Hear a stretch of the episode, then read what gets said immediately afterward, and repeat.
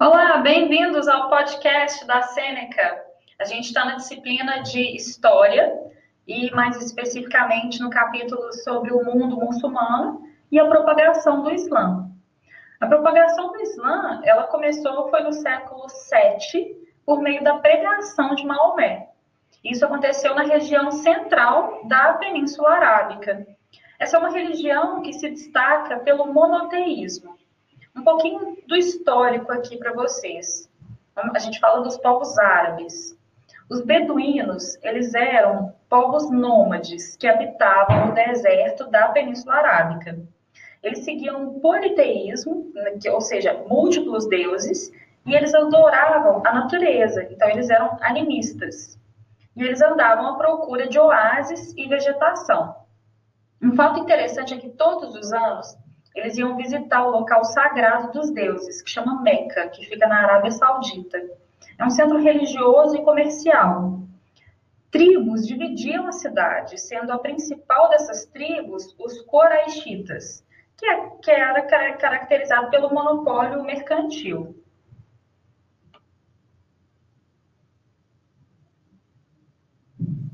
Vou fazer uma pergunta para a gente recapitular.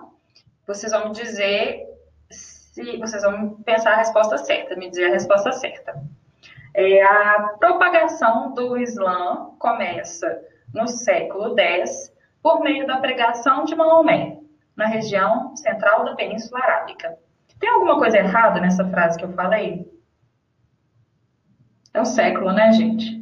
É, a propagação do Islã começa no século VII por meio da pregação de Maomé na região central da Península Arábica. Vamos seguir em frente e a gente fala da vida de Maomé. O nascimento dele foi por volta de 705, desculpa, repetindo, o nascimento de Maomé, a data é por volta de 570.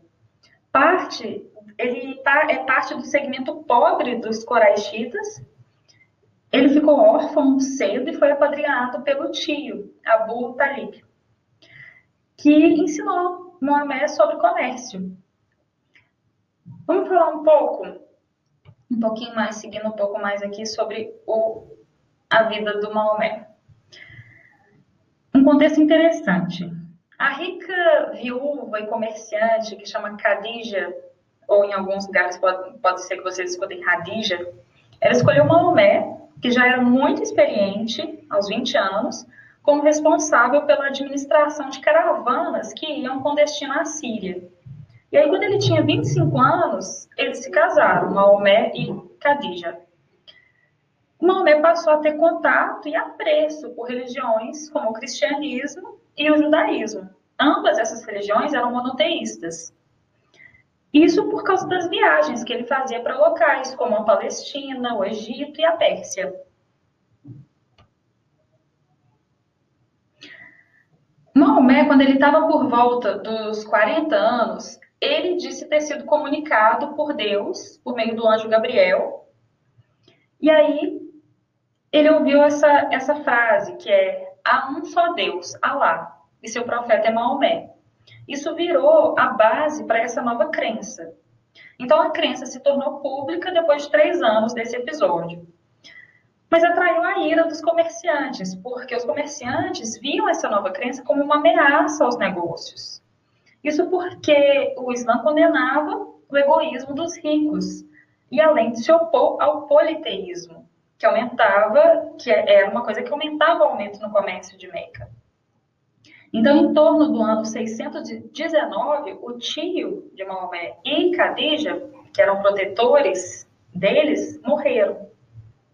E aí, o que, que acontece com essa morte? Acontece a fuga de Maomé, que é chamada também de Égira, Maomé ele foge e depois, depois da morte né, dos protetores dele, ele vai para a cidade comercial de Yatrep, que fica perto da costa, e lá ele inicia a peregrinação dele. Essa fuga, né, chamada de Égira, como eu havia falado, é o que marcou o começo do calendário muçulmano.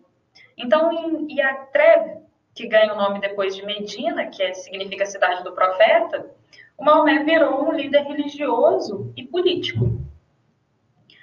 Agora, na, É, agora vou falar um pouco da questão da consolidação do islamismo. Para que os discípulos sobrevivessem, o Maomé incentivou a convivência com outras crenças, incluindo o judaísmo. Isso permitiu assim uma adaptação de rituais à nova fé, né? E ocorreu também ataques a caravanas de Meca que iam para a Síria. Isso era uma forma de garantir o sustento do, dos, do, do povo do Islã, né? E, e é assim que começa o movimento da jihad, vocês já devem ter ouvido falar, que é a Guerra Santa. Esse é um termo amplo, envolve questões como a guerra física mesmo e a guerra espiritual. Com a difusão do islamismo, ocorre a justificativa do massacre semita em que há a dominação muçulmana. Para a gente recapitular, eu vou fazer uma pergunta. Como é chamada a fuga de Maomé? Chama Medina, chama Jihad, chama Yatreb ou chama Égira? A fuga de Maomé chama Égira. Agora eu vou fazer mais uma perguntinha também. Qual é o nome dos povos nômades que habitavam o deserto da Península Arábica? Eles eram os animistas, beduínos, coraixitas ou naturalistas? Eles eram os beduínos.